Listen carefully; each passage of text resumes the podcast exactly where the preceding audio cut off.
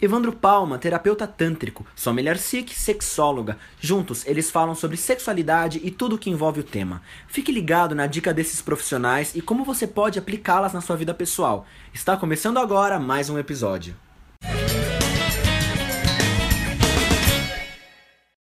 Olá pessoal, vamos lá a mais uma pergunta. O Evandro Palma e eu, a Sol Milhar Sikh, vamos responder hoje uma pergunta que é constante Sexo anal dá hemorroida? Pois é, gente, isso é uma coisa que a gente precisa falar aqui.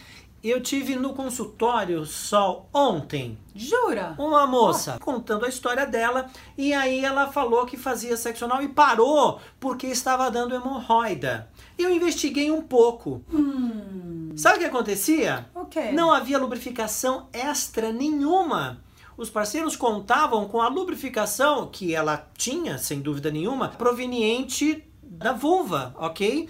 E isto não era suficiente, então o atrito ali era muito grande. E ela também possuía um intestino muito ressecado. Então, em tese, gente, sexo anal não dá hemorroida, mas pode fazer sangrar a hemorroida pré-existente.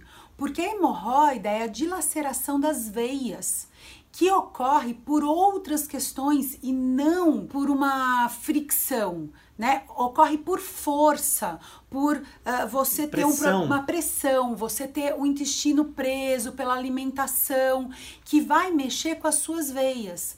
Mas um sexo anal feito sem lubrificação pode sim fazer com que essa hemorroida sangre e pode doer e pode machucar, evidentemente, mas não vai desenvolver hemorroida. É, eu acho que foi interessante, deu para ilustrar bem esse bem caso. Direitinho. Espero que você tenha gostado da nossa dica. Compartilha, curte, se inscreva no nosso canal e deixe as suas perguntas. E use lubrificante. É isso aí, gente.